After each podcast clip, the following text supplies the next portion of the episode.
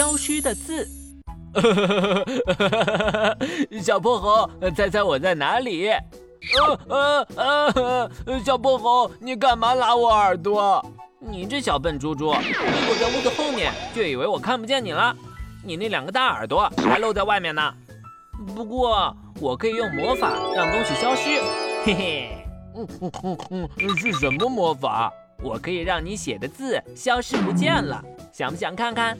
好啊，我倒要看看你葫芦里卖的什么药。首先，我们需要一张和杯子差不多大小的白纸，一支笔，一个透明水杯，还有水，这样就可以了。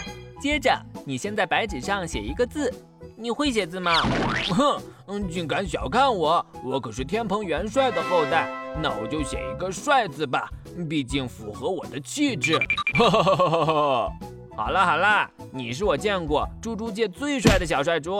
嗯嗯嗯嗯，坏猴子，你肯定是在说反话。嗯，写好了。然后你把字放在空玻璃杯的后面，能看见不？看得清清楚楚呢。好的，现在把水杯倒满水，把字放在水杯后面。这时候你从水杯正面看，能看到字吗？嗯。你失败了，字看得清清楚楚，而且还变大了。别急，你先闭上眼。